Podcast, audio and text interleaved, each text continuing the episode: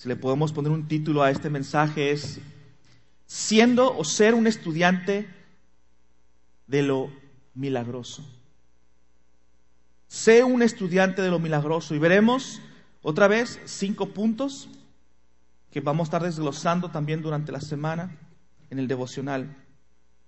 Y mire, este asunto de, ser un estudiante de lo milagroso, por, mí, por muchos años en mí había estado la inquietud de saber qué pasa, qué pasa con los milagros, por qué suceden, por qué no suceden, por qué suceden en un lugar y no suceden en otro, por qué suceden en esta persona y en esta otra persona no. Pero se han quedado ahí las preguntas y rara vez, rara vez tenemos una, una actitud real. De, nos hacemos las preguntas, pero quedan ahí sin ser contestadas sin ser contestadas aparentemente, porque ante la falta de una respuesta bíblica, sólida, el mundo, los fariseos, nos ofrecen respuestas a esas preguntas que tenemos y caemos en unas de ellas, respuestas falsas acerca de lo sobrenatural o de lo milagroso, de cómo vivir y experimentar el poder de Dios. Quiero eh, en este primer punto enfocarnos en cómo, en poner en práctica lo que estamos recibiendo del Señor, su revelación, ya sea acerca de su palabra o su Espíritu Santo que nos, que nos está abriendo a nuevas verdades y que se hacen vivos en nosotros. ¿Cómo poner en práctica esa revelación? Y vamos a leer esta escritura que está en Juan 5, 39. Porque Jesús hace una eh, les, tira una verdad a los judíos en su ministerio y le dice, les dice Jesús, escudriñad las escrituras, porque a vosotros, y les hablaba a los fariseos, ¿eh? a vosotros os parece que en ella tenéis la vida eterna. Y ellas, hablando de la palabra de Dios, son las que dan testimonio de mí. O sea, el propósito de la Biblia, el propósito último de la palabra de Dios es que tú tengas un encuentro real, sobrenatural con Jesucristo. No se trata entonces de nomás leer por leer. Es bueno, es importante que leamos. Por ahí empieza, pero no se acaba en una lectura nomás eh, intelectual. Es el medio que Dios nos está proveyendo para tener una relación, un encuentro con Dios. Por eso la Biblia tiene esta característica especial que la distingue de cualquier otro libro, que en el momento de estar leyendo, ¡pum! Algo brinca de repente y se nos pone de todos colores y se, se, aviva y se hace, se encarna aviva una parte de tu mente, una parte de tu, de tu cerebro o incluso de, tu, de tus relaciones o, una parte de tu cuerpo y, y reacciona a la palabra de Dios. Porque el objetivo de la palabra de Dios es presentarnos a Jesucristo, ahora a su Espíritu Santo. Y entonces este estudio, este, este punto está armado de tal forma que, nos, que podamos que pueda ayudarte a poner la revelación en práctica. Porque este asunto de renovar la mente no se trata solo de, leer una, una, hoja y leer una historia de Jesús como si leyeras la Odisea o, o telenovelas, el TV Notas o no sé qué acostumbramos a leer. Renovar la mente, no nomás, y, y hablando entre creyentes, Renovar la mente no se trata nomás de agarrar la Biblia y leerla, por leerla. Desafortunadamente así, así se hace en muchas iglesias. Pero eso es solo la mitad de la ecuación, es la mitad de la fórmula. La renovación sucede en nuestra mente cuando esa revelación de repente que te, da una, te entra una verdad del Señor y, le, y se te vivifica esa parte y entiendes o entras en una experiencia personal con Dios. Ahí es cuando se da el círculo completo. Y eso es lo que hablaba Jesús. ¡Ey! Le decían los fariseos, ustedes tienen siglos leyendo las escrituras, profecía tras profecía, leen a los profetas, leen el Pentateuco, leen los salmos. ¿Y cómo es que no se dan cuenta? Que todas esas cosas hablaban de mí. Eso es lo que está diciendo Jesús. Entonces, como puede ver, no es suficiente nomás leer por leer, sino estar conscientes que necesitamos del Espíritu Santo y, tener un hambre genuino de decir, Dios, revélame. La palabra es el medio.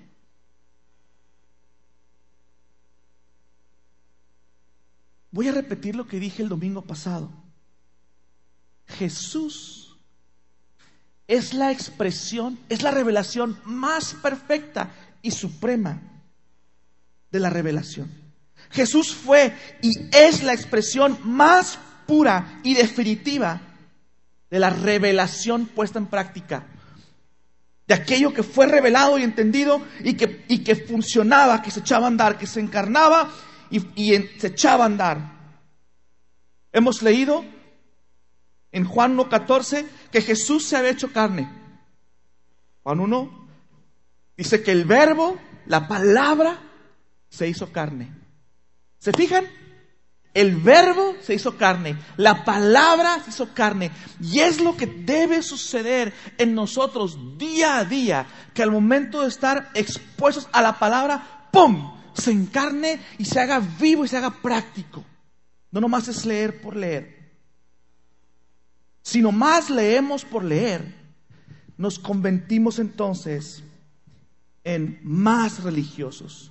Si lo dejamos solo en conocimiento intelectual, nos hacemos más religiosos.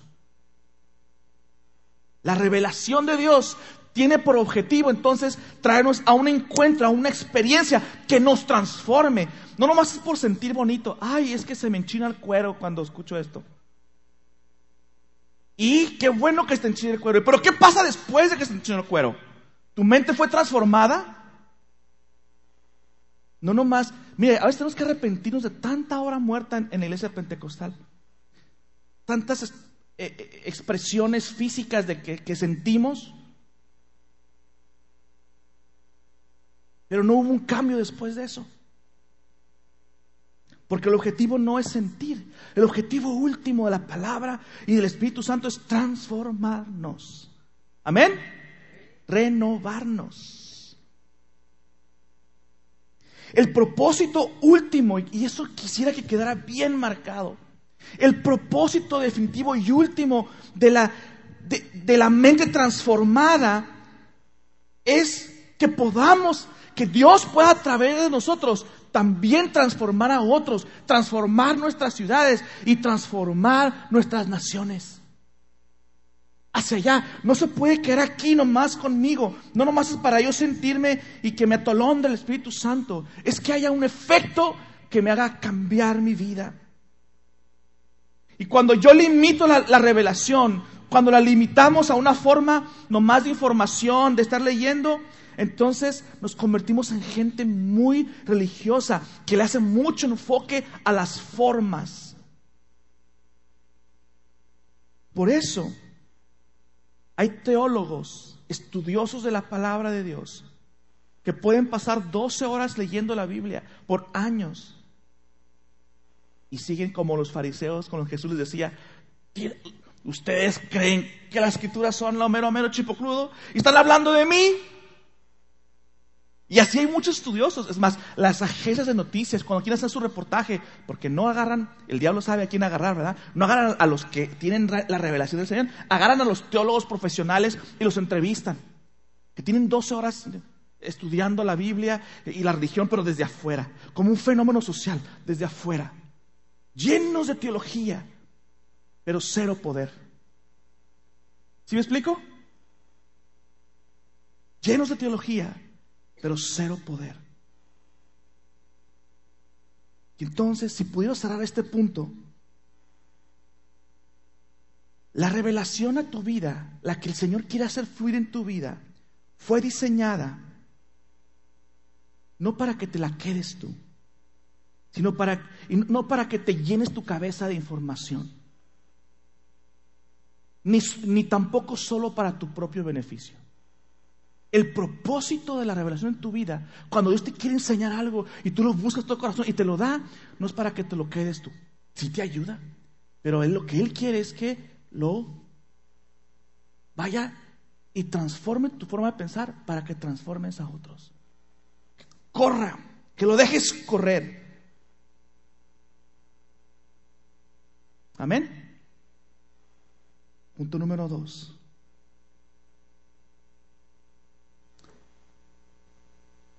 Los milagros o lo sobrenatural moldean la forma en que pensamos. Los milagros nos ayudan en verdad a ver la realidad de una manera distinta. Van cambiando la forma en que pensamos, la forma en que, que, es lo que decimos que es posible y que no es imposible, ¿sí o no? Cuando te enfrentas a un milagro y sucede, dices, ah, Dios, entonces, Dios puede hacer esto, Dios quiere hacer esto. ¿Sí o no? Porque cuando no estamos estudiándolo, cuando no estamos observando con una hambre genuina, Señor, ¿cómo operas? ¿Cómo vives? ¿Qué quieres hacer entre nosotros?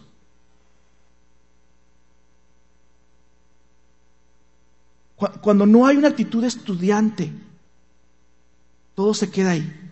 Pero cuando tenemos una actitud estudiante, cuando ocurre el milagro, algo aprendemos. Cuando no ocurre el milagro, también aprendemos. Mire, le voy a pedir cómo se ve esto muy, muy seguido. Cuando se trata de poner la, la revelación a la práctica. no sé si ustedes les pasado, han pasado por este proceso. Intentamos operar lo milagroso, fracasamos, nos desanimamos, no vemos un fruto inmediato. La gente, oré por fulano y no sanó. Y entonces, ¿qué pasa no hay un progreso instantáneo e inmediatamente, en ese instante, tú tomas la decisión de seguir avanzando en la fe o, hacerte tres pasos para atrás. ¿Me, ¿Me, está siguiendo? ¿Le ha pasado a usted o nomás me ha pasado a mí? Brinco con valor, Señor, ta, Señor, tu palabra, y en ese momento no hubo, no, no pasó nada, no hubo nada. Y entonces yo, creo que Dios está ahí. A ver qué va a hacer. ¿Qué va a hacer? Y también el diablo. ¿Qué va a hacer?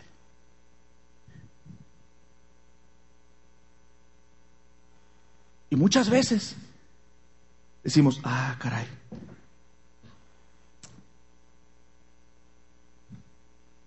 Y entonces empezamos a crear nuestra teología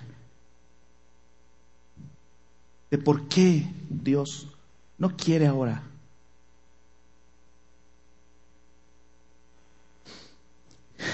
Y vamos a hablar de eso más ratito, con más detalle.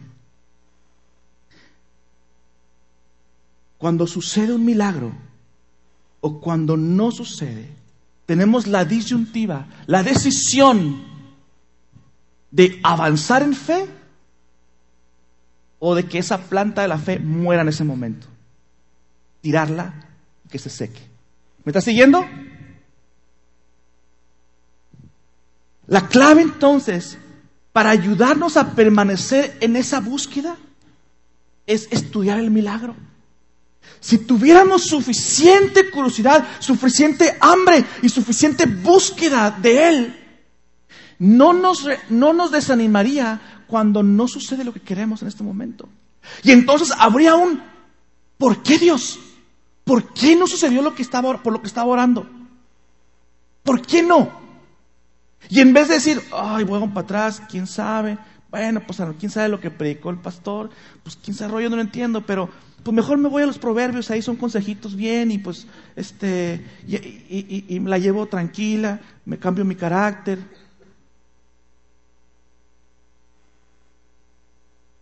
En vez de decir, ¿por qué no Dios? ¿Por qué no? Enséñame. dónde, dónde? ¿Qué me faltó? Porque a ti no te falta nada. Tú siempre quieres. ¿Qué no entendí? ¿Por qué? ¿No era el tiempo? ¿No era la persona? ¿Qué, qué sucedió? Todo milagro o toda falta de milagro, entonces, es una oportunidad para aprender más de Dios. No desaprovechemos esas experiencias. Tengamos la osadía y el hambre y la búsqueda. No importa si sean cosas muy espectaculares o cosas chiquitas. Aprendamos a celebrar cuando, obviamente, cuando un muerto es resucitado, tendrías que estar de piedra para no celebrarlo. Pero también el que se le endereza el, huesito chiquito del meñique, del, pie izquierdo. Si se enderezó, también es, es el efecto del poder de Dios. Si fue resultado de una oración. ¿Me está siguiendo? Y si celebramos, mire, nuestros ojos naturales se van por la finta. Porque desde el punto de vista del sentido humano, levantar un muerto requiere mucho, mucho, mucho más poder que enderezar el, huesito chiquito del meñique del pie izquierdo. ¿Verdad que así pensamos? Pero es una mentira. Nos engaña nuestros ojos, nos engaña nuestra mente, porque final, en los ambos casos tuvo que operar un poder sobrenatural. El mismo que levantó a Jesús de los muertos, el mismo que puede levantar a otro muerto, el mismo que puede sanar un cáncer, el mismo que puede enderezar el huesito chiquito de mi pie izquierdo.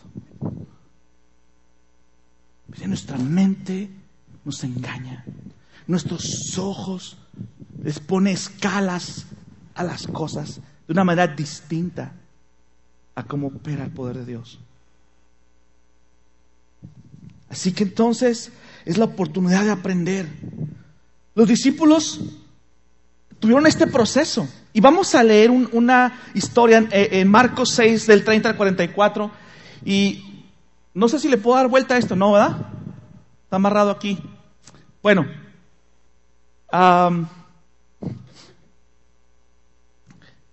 Marcos 6 del 30 al 44 están sus pantallas. ¿Sí? No me vayas para poder leer porque no tengo aquí. Y es una historia muy interesante donde los discípulos están teniendo, están siendo entrenados por Jesús y, algo sucede de una manera impresionante. Gracias. Ahora que ahora mover aquella porque aquellos se van a enojar. ¿verdad? Ok.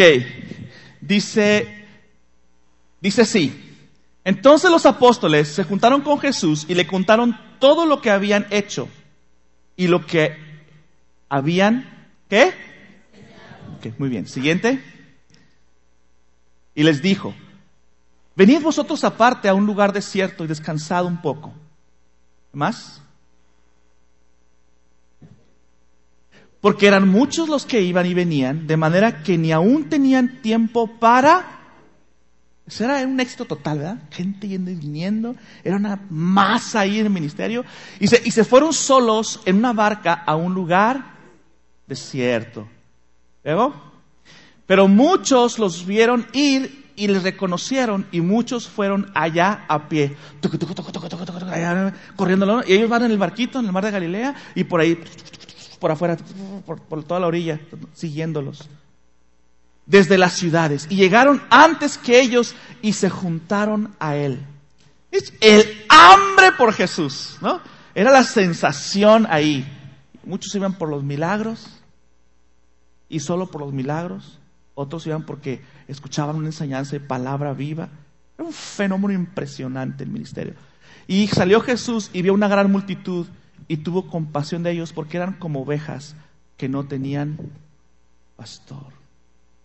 Sigue leyendo y comenzó a enseñarles muchas cosas. Cuando ya era muy avanzada la hora, sus discípulos se acercaron a él diciendo, el lugar es desierto y la hora ya muy avanzada. Despídelos para que vayan a los campos y las aldeas de alrededor y compren pan, pues no tienen que comer. Dice el 37, respondiendo él les dijo, dadles vosotros de comer. Ahora, pausa, pausa ahí. Pausa.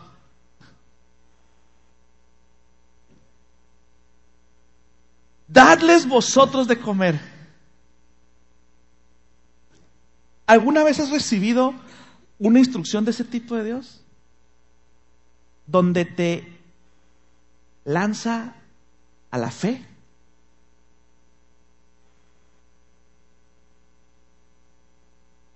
Era, era un lanzarse, ¿verdad? Así, denle de comer. Yo imagino que empezó Pedro y Juan así como que, Mateo, ¿dónde está Judas? El que guarda el dinero, ¿dónde está? ¿Sí? Ah, vamos a seguir leyendo. Ellos le dijeron que vayamos y compremos pan por 200 denarios y les demos de comer. Sacan las bolsas, ¿no? Así. Ups.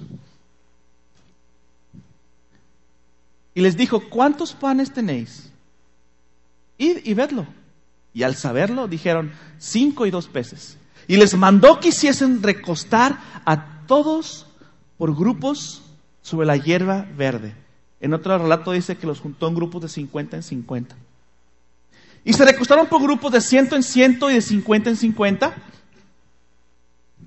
Entonces tomó los cinco panes y los dos peces y levantando los ojos al cielo, bendijo y partió los panes y dio a sus discípulos para que los pusiesen delante y repartió los dos peces entre todos.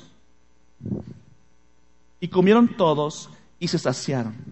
Y recogieron de los pedazos doce cestas llenas y de lo que sobró de los peces. Ya conocemos el milagro, una multiplicación milagrosa de alimentos. Ahora, Vamos a verlo, vamos a estudiarlo. Este es un caso de estudio, es un campo de entrenamiento, es una escuela. Unos versículos después, después de haber visto esta cosecha milagrosa de alimentos, esta multiplicación milagrosa de panes y peces, donde la gente por miles comió, comió y, y se regresó saciada,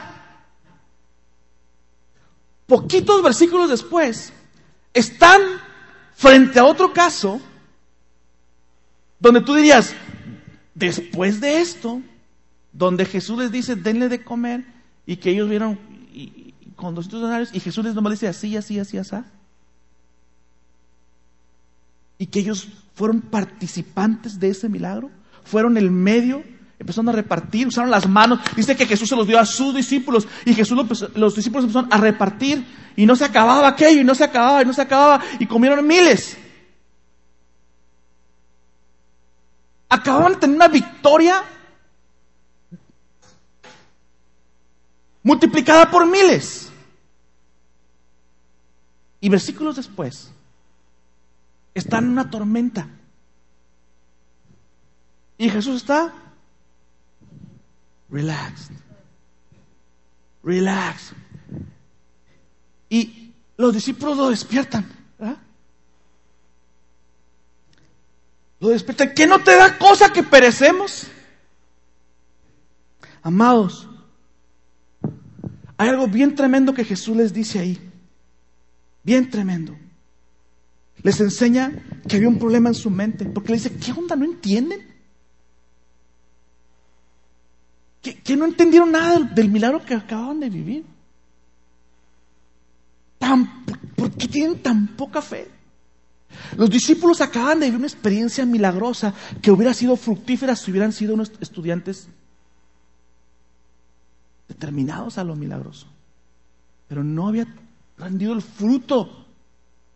Y a la siguiente experiencia estaban viviendo como simples mortales expuestos a la tormenta. Y así pasa con muchos de nosotros. Sentimos la experiencia de la salvación. Tal vez llegaste al Señor porque el Señor te sanó milagrosamente de algo. ¿Tuviste un impacto al principio? Lo viviste súper bien. Y viene la siguiente crisis y estás como si no hubieras aprendido nada. Nos pasa, ¿eh? Me pasa. cierto descuido de nuestra parte de entender que los milagros son siempre un campo de entrenamiento que nos debe ajustar cómo pensar para nuestra siguiente, nuestra siguiente crisis. Y aquí es donde quiero irme al corazón del problema, porque hay tres tipos de levadura que el Señor nos habla. Mire lo que dice en Mateo 13:33. Voy a hablar de dos que son malas y una que es buena. Fíjense cómo Jesús revela esta verdad tan tremenda, dice Mateo 13:33. Otra parábola les dijo, el reino de los cielos, escuche usted, escuche, el reino de los cielos quiere decir donde Dios gobierna y cómo Él se mueve y cómo afecta nuestra mente. Es semejante a la levadura que tomó una mujer y escondió en tres medidas de harina. O sea, aquí había tres, tres medidas de harina, tres ponchocitos. Y escondió levadura en tres casos. Para explicarnos Jesús que hay tres influencias importantes en nuestra mente. ¿Ok? Entonces la Biblia nos revela distintas influencias sobre la mente. Vamos a Marcos 8:15.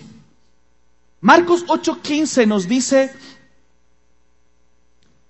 Jesús lo siguiente, y les mandó diciendo, mirad, guardaos de la levadura de los fariseos, número uno, y de la levadura de Herodes. Aquí están las primeras dos, y permítame explicar cuál es la diferencia entre dos. La levadura de los fariseos.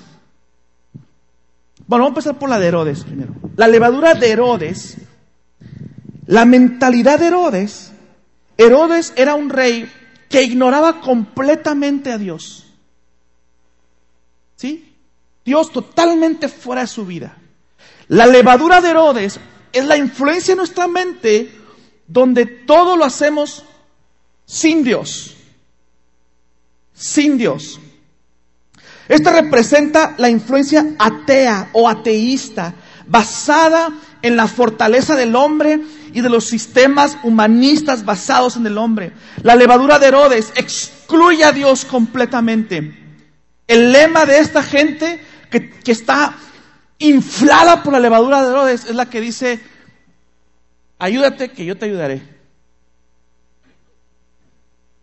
La gente inflada con esta levadura es la que dice, Dios ayuda a los que se ayudan a sí mismos. O sea, todo está en ti. Esa es la levadura de Herodes. Esa es la forma de pensar. Esto es fundamentalmente secular, humanista, es lo que predica este mundo y lamentablemente se ha infiltrado en la iglesia. Es como una forma práctica de ateísmo. Nos impide creer en un Dios activo que habla y que se está moviendo entre nosotros.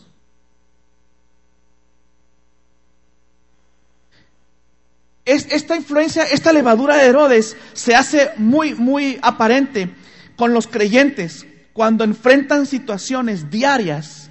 Escúchame, creyentes enfrentando crisis diarias como si no conocieran a Dios. Esa es la levadura de Herodes.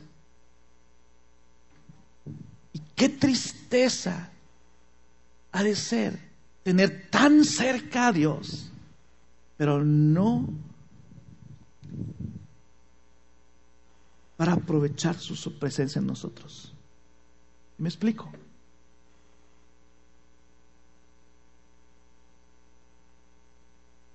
Tal vez está ahí, tal vez sí crees en Dios, pero está totalmente desvinculado desinteresado y no le interesa saber nada de tu vida y tú tienes que atrás por tu propia cuenta. Esa es la mentalidad influida por la levadura de Herodes. Crea una cultura de creyentes, vea esta palabra que parece una, una tontería, de creyentes incrédulos, que viven exactamente como sus vecinos ateos, cada vez que enfrentan un problema. Ahora, vamos a ver la siguiente levadura, la levadura de los fariseos.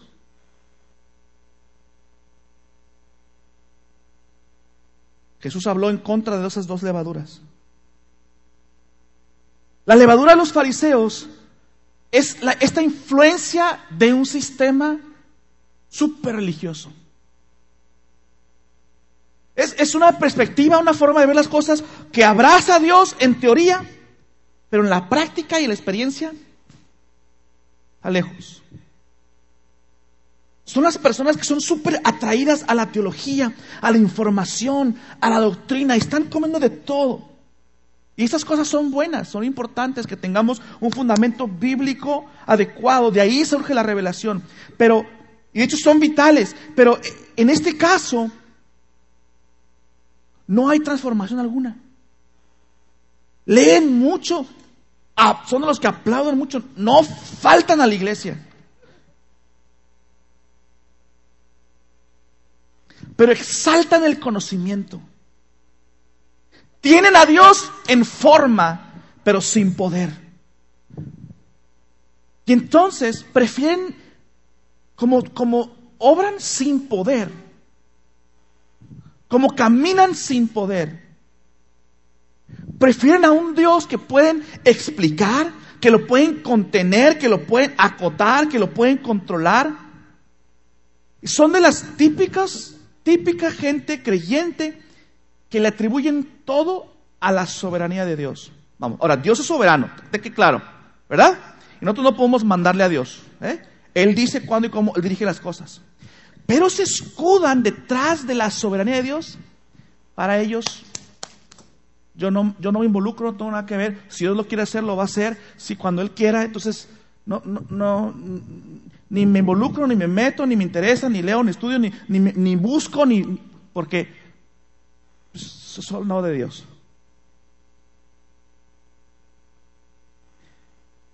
La levadura del fariseo, altamente religiosa y escudan muchas cosas. Son los que en el momento de la crisis, y yo he pasado por ahí, todos estamos tentados a decir en esta situación, con el ejemplo que le di hace rato, donde estamos enfrente de un milagro, no sucede, me hago para atrás. Y en ese momento empezamos a construir una teología. Ah, es que Dios ya no hace milagros en nuestros tiempos, ¿no? Por ejemplo, los hay. Um, es que está en pecado la persona.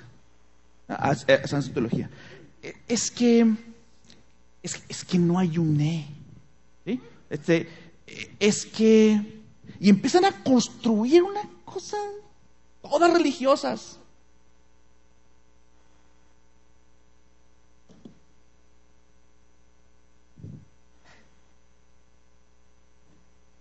Son expertos para explicar por qué Dios no obra, pero no ofrecen ninguna solución de poder actual.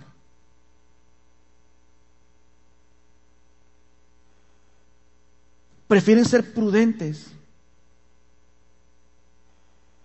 que exponerse a lo sobrenatural.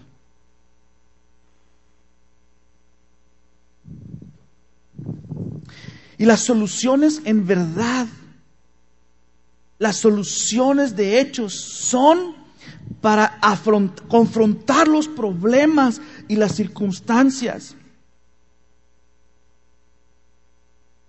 Y esto reta mi mente, me reta tremendamente porque tengo hambre de Dios y, y estoy buscando a Dios. Pero no me puedo dar el lujo de protegerme detrás de una teología sin poder no más porque algo no funcionó en el tiempo y en la forma en que yo quería. Entonces déjeme cerrar estas dos. La levadura de Herodes, totalmente ajena a Dios. Y la, la levadura de los fariseos, demasiado religiosa, pero sin poder. Y la tercera medida de harina de la que Jesús hablaba lo explica en Mateo 8, 17 y 18. Habla de la levadura del reino. Recordemos, ¿qué es la levadura? Son influencias en la forma de pensar. ¿Cómo pensamos? Pensamos que, ya sea, que Dios no quiere, no es más, Dios no existe y, y, en este mundo estamos tú y yo solos y el que más fuerte sobrevive es porque fue el más sabio para sobrevivir. Y punto. Y luego está el que Dios existe, pero está, no lo entiendo, y entonces creo una idea rara y falsa de Dios de por qué no opera conmigo. Y la tercera forma, la tercera influencia, la buena influencia, y vamos a ver cómo lo despliega Jesús. Mateo 8, 17, 18 dice, y entendiéndolo Jesús les dijo, ¿qué discutís? Porque no tenéis pan. ¿No entendéis ni comprendéis? Les, está llamando la atención a sus discípulos que acababan de tener el milagro de la multiplicación. Y les dice, a ver, chavos, o sea, porque escuchó que estaban, ¿qué onda? Que estaban ahí preocupados por siguiente, la siguiente crisis. ¿No entienden ni comprenden? ¿Aún tienen endurecido vuestro corazón? Ah, amados, la levadura del reino, la buena levadura, es aquella que te permite pasar por un proceso de aprendizaje con tu milagro, tu crisis anterior. Entonces, tú puedes ser influido por un problema que sucedió antes de chiquito porque te abusaron, porque hubo un problema muy fuerte y tú decidiste ignorar a Dios en tu vida. Levadura de errores. O en algún momento viste los pies de Cristo y empezaste a tener hambre y empezaste a leer muchas cosas y en el camino, por alguna razón, divagaste, te perdiste y creaste una idea equivocada de Dios, falsa de cuándo Dios quiere y cómo quiere operar en nosotros, en nuestra vida. Y, esa es la mentalidad que te influye. O, o cuando hubo un milagro en tu vida, algo sucedió o pasó una crisis, tú, tú tomaste, eh, decidiste creerle al Señor, te levantaste en fe y entonces sucedió algo, hubo victoria en tu vida o, o, o redirigiste tu vida fuiste transformado y pudiste enfrentar tu siguiente crisis de una mejor manera. Entonces, o te influye Herodes, o te influye el fariseísmo, o te influye el reino de Dios. ¿Y el reino de Dios cómo influye? El reino de Dios te influye de tal forma que tú estás mejor preparado por la experiencia anterior para enfrentar tu siguiente milagro o tu siguiente crisis. ¿Me estás siguiendo? Entonces, un milagro, amados, lo sobrenatural es como un tutor. Es una lección con todas, con todos los detalles. Es un regalo de Dios para mostrarnos qué tipo de estilo de vida está del otro lado. Cuando yo experimento un milagro y luego regreso a la misma duda, quejándome, gimiendo, protestando, es porque no he permitido que el testimonio del Señor que obró a través de un milagro haga un efecto en mi vida. ¿Cuántos milagros nos han testificado aquí en esta iglesia? Muchos. Esos deberían ser suficientes para fortalecer nuestra fe a nuestra siguiente crisis. Pero no todos los aprovechamos. Avanzar después de un milagro debe provocar que entonces recalibremos nuestra forma de pensar. Ok, yo veo que Dios Está sanando. Entonces yo creo que Dios sana.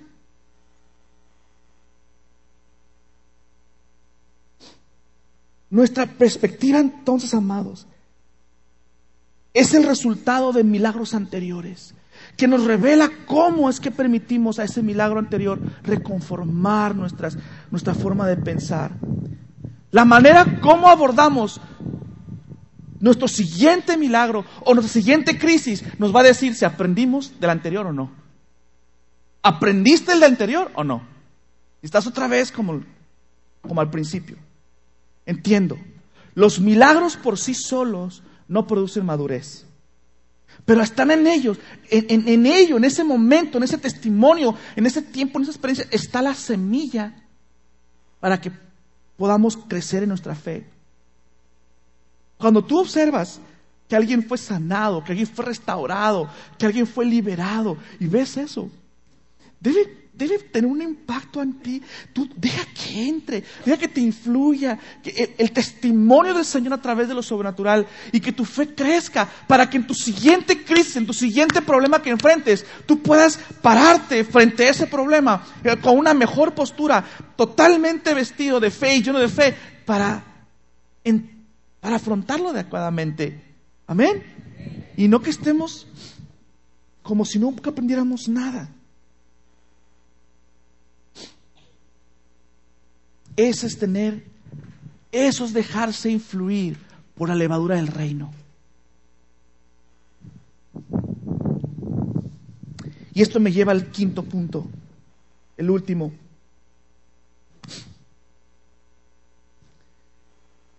Identifica tu tormenta. Identifica tu tormenta. Así como los discípulos de Jesús,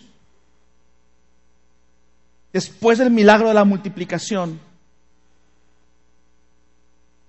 estaban expuestos a una crisis donde no habían entendido todavía la fe, tal punto que Jesús tiene que decirles, hey, agarra la onda, que no entienden, que en ustedes está el poder para tranquilizar estas aguas. ¿Qué quiero decir con identificar nuestra tormenta? Marcos 4:37 dice, pero se levantó una gran tempestad de viento.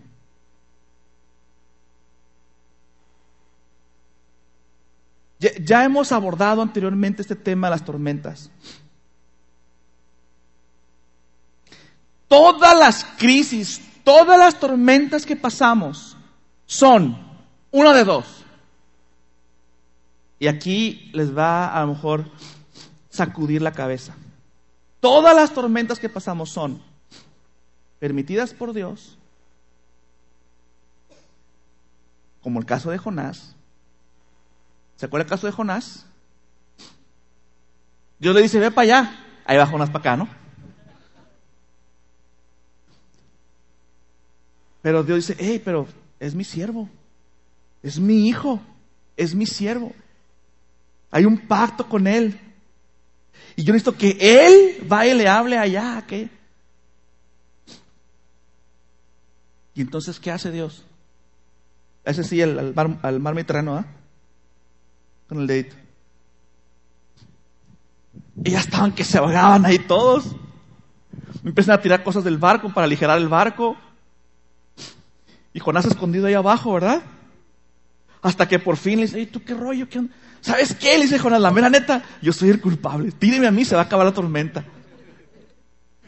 Y eso fue lo que pasó.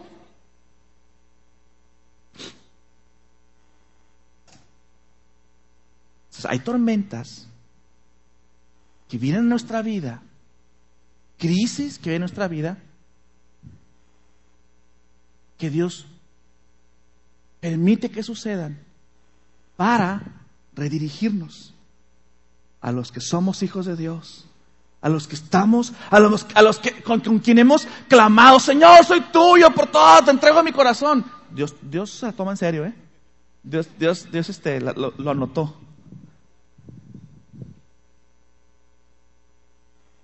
Hace unos meses, así en una actitud muy jonás, Dios me dice, para allá. Y yo, para allá. Y me fui a buscar trabajo al otro lado. Ay, Dios. Yo pensé que era de construcción. Aquí me sentir a gusto. A la mera hora me entero que era, eran eh, vendedores de servicios de construcción. Entonces ahí, ahí me asomo, de, eh, tomo un entrenamiento. Yo feliz porque estaba viendo mi aplicación, todo súper bien ya, ya, tengo, ya tengo trabajo, pero no me pueden, era por comisión, ¿ok? No, yo tenía que vender. Entonces, te entran, te capacitan y te, enseñan todo el speech de cómo vender el servicio de construcción, y, que eran ventas de techos y de pinturas y de ventanas y cosas así. Entonces, ah, ahí estoy haciendo, aprendiendo, memorizando, trabajando, y, a, las juntas tempranito, allá al norte de San Diego, ¿no? Dinero que gastaba gasolina, sin sueldo, ¿ok? Porque era por comisión. dije, no, pues ya, yo puedo, yo puedo, yo puedo, yo puedo. Y entonces te mandan, te empiezan a sacar en, de dos en dos, muy bíblicos, ¿eh? Te mandan de dos en dos a vender para que vayas a aprender del que ya es bueno en ventas, ¿no? Y me mandaban con los mejores vendedores. Bueno, unos tremendos. Sus, registros, porque llevan registros por semana cuánto vendían, 20 mil, 30 mil dólares, 50 mil dólares por semana de, de, puras cosas así. wow, pues aquí yo sacaba mis cuentas y Dios, Dios está conmigo, no, pues me va a ir muy bien. Este. Y entonces, ya después de varios de salidas con, con la, pareja, eh, ya me tocaba a mí intervenir en el proceso de la venta, ¿no? Bueno, nunca se dio ese punto porque todos los vendedores estrellas, cuando iban conmigo, no vendían nada. Nada. Ya me sacaban la vuelta.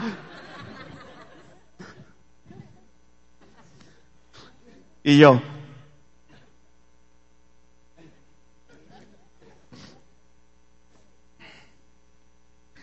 Nomás se comprometió la empresa a pagarme la gasolina en todos los lugares donde iba. Después me mandaron solo. No, pues ya estás listo. Digo, no vendieron los, pero estás listo. Órale, échatela. Bueno, viajé, le metí de millas al carro. Ni una venta. Yo me considero buen vendedor, ¿eh? Ni una venta. Dije, ok, Dios, ok.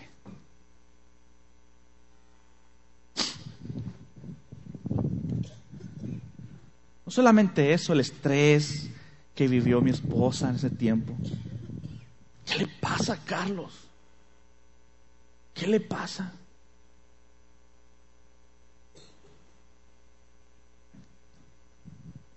¿Enojado con Dios? Claro que no. Que Dios sea injusto o que Dios sea mala onda conmigo. Pues si yo le entregué mi vida a Él, ¿de qué me quejo? Él tiene cuidado de mí.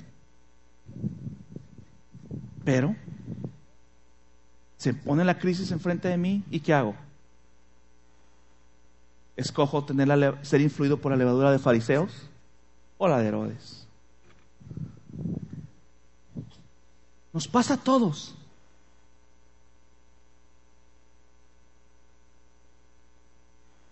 Pero hay otras tormentas como la que los discípulos, y con esto voy a terminar, con la que los discípulos experimentaron con Jesús, donde Jesús les dice, no como Jonás, yo te quería ya, no, no, no, ¿qué onda? ¿Qué onda con tu fe? Es decir, hay tormentas que se nos son permitidas para que nuestra vida sea redirigida por el camino que Dios nos está llamando, nuestro destino personal. Hay otras tormentas que nomás se ponen ahí enfrente de ti para que tú puedas lucir el poder de Dios. Que están esperando de ti el siguiente milagro para pararte y decir, hey, ato. Como Jesús dijo, que no hagan la onda. Así hace esto. Viento enmudece.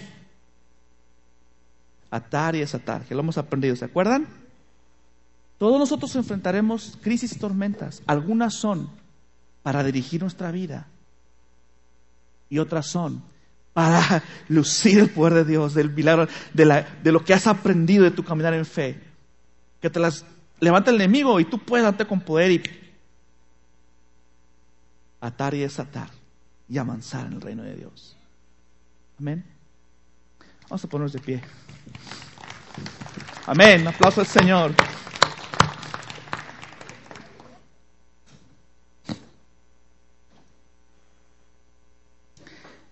Escucha, amado. ¿Cómo sabes entonces? ¿Cómo sabes qué tipo de tormenta estás enfrentando? Ay Dios, ¿estoy actuando como Jonás? ¿O es, es solamente el siguiente milagro que está a punto de suceder? ¿Qué es?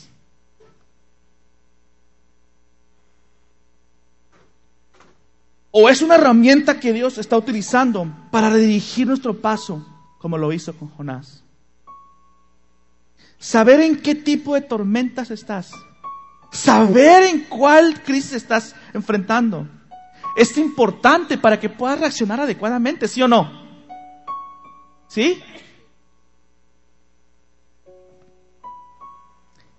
Y eso solo se aprende si somos estudiantes de la obra del Espíritu Santo.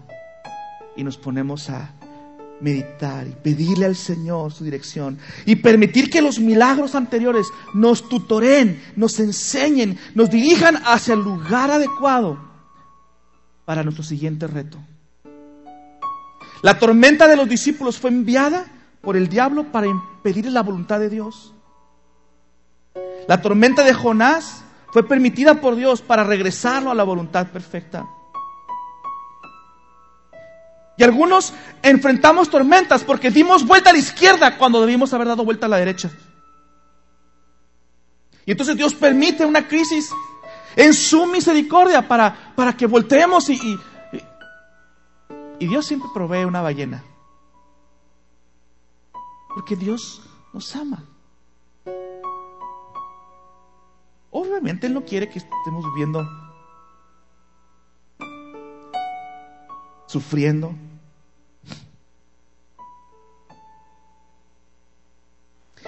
Y hay otros, y a veces, déjame decir, enfrentarás tormentas precisamente porque estás en el centro de la voluntad de Dios.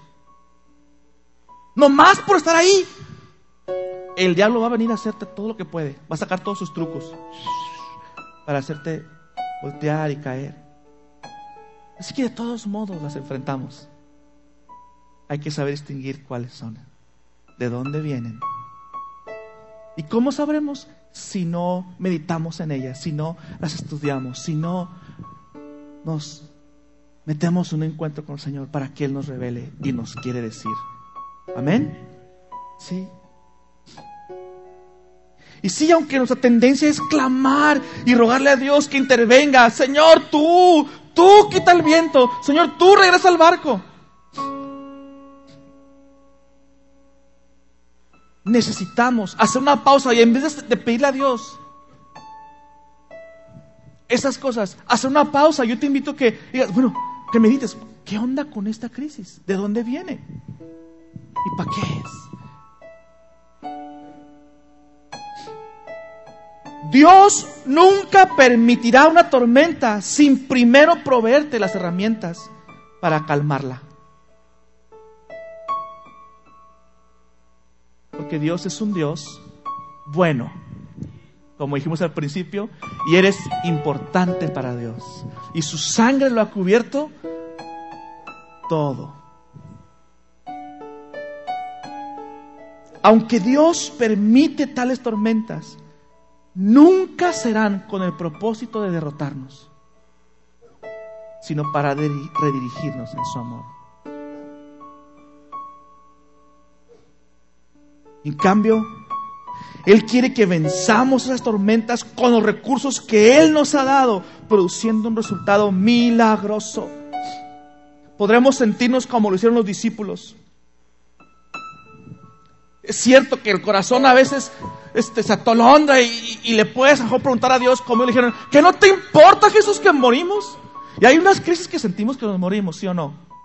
Es el fin del mundo. ¿Sí?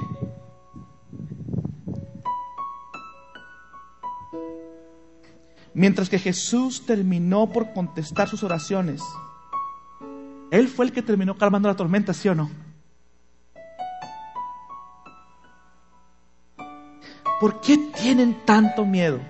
Iglesia amada, ¿por qué tienes tanto miedo?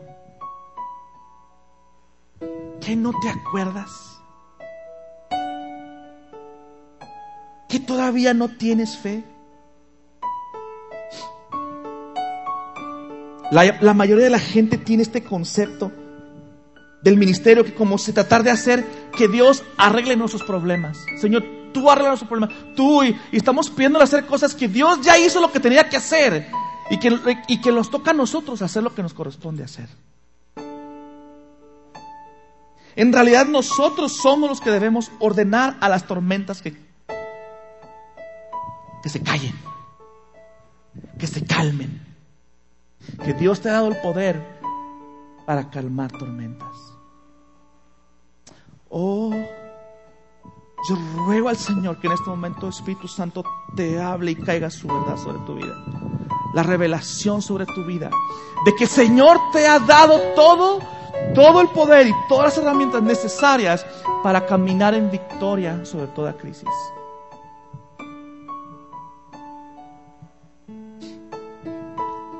Que podamos ver la perspectiva de Dios para toda crisis y no nos estemos ahogando en cosas por las cuales no nos deberíamos ahogar. Y que puedas ver, amado hermano, amado amigo, que puedas ver tu crisis actual como una invitación a que seas un buen mayordomo. Que puedes decir, ok, ¿para qué? Aquí está mi oportunidad de ver el poder de Dios obrando en mi vida milagrosamente. No me, no, no me hago para atrás, no, no, no, no desisto, no suelto las manos del arado. Esta es la invitación, esta es la oportunidad para demostrar en la tierra que el cielo está viviendo dentro de mí. No desperdiciemos nuestros milagros anteriores. Sean una escuela para nosotros. Y que hemos sido equipados para cada tormenta. Padre, en el nombre de Jesús.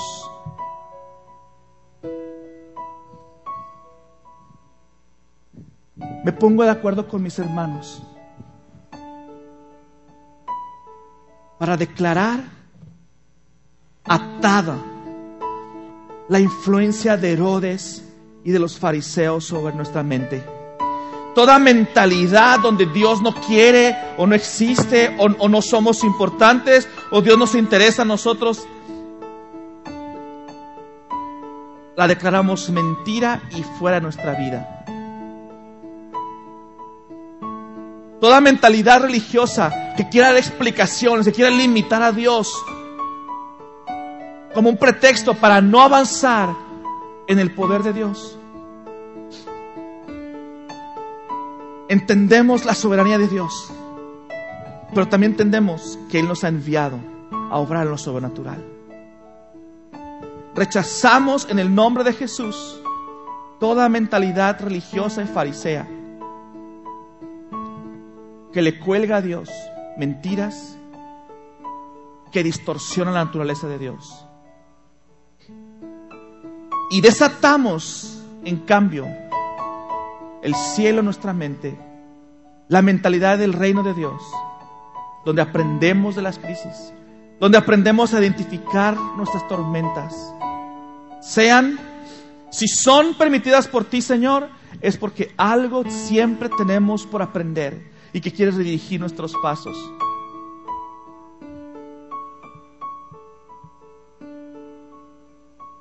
Y que y que es un viento que se levanta por el enemigo, que se hinche nuestro corazón de gozo, porque viene el milagro. Y que siendo fieles mayordomos y representantes tuyos, podamos hacer fluir tu poder en esta tierra calmando toda crisis que se levante en nuestra contra, toda crisis que se levante en contra de esta iglesia, toda crisis que se, que se levante en contra de nuestros matrimonios o de nuestro trabajo o de nuestras vidas eh, familiares, en el nombre de Jesús, sean reconocidas para actuar en el poder de Dios. Yo oro y declaro sobre las mentes de mis hermanos, porque estamos en acuerdo pidiendo esto a ti, Señor, y que tú lo quieres hacer. Declaramos y nos, nos, declaramos delante de ti abiertos y recipientes dispuestos para recibir tu revelación, para poder distinguir qué tipo de crisis tenemos.